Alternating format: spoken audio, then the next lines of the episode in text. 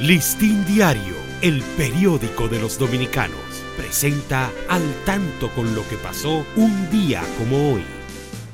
26 de agosto de 1844, Juan Pablo Duarte y Diez es apresado luego de haber sido declarado traidor a la patria junto con algunos de sus compañeros. Estuvo encerrado en la torre del homenaje hasta que fue deportado hacia Hamburgo el 10 de septiembre del mismo año retornó al país 20 años después.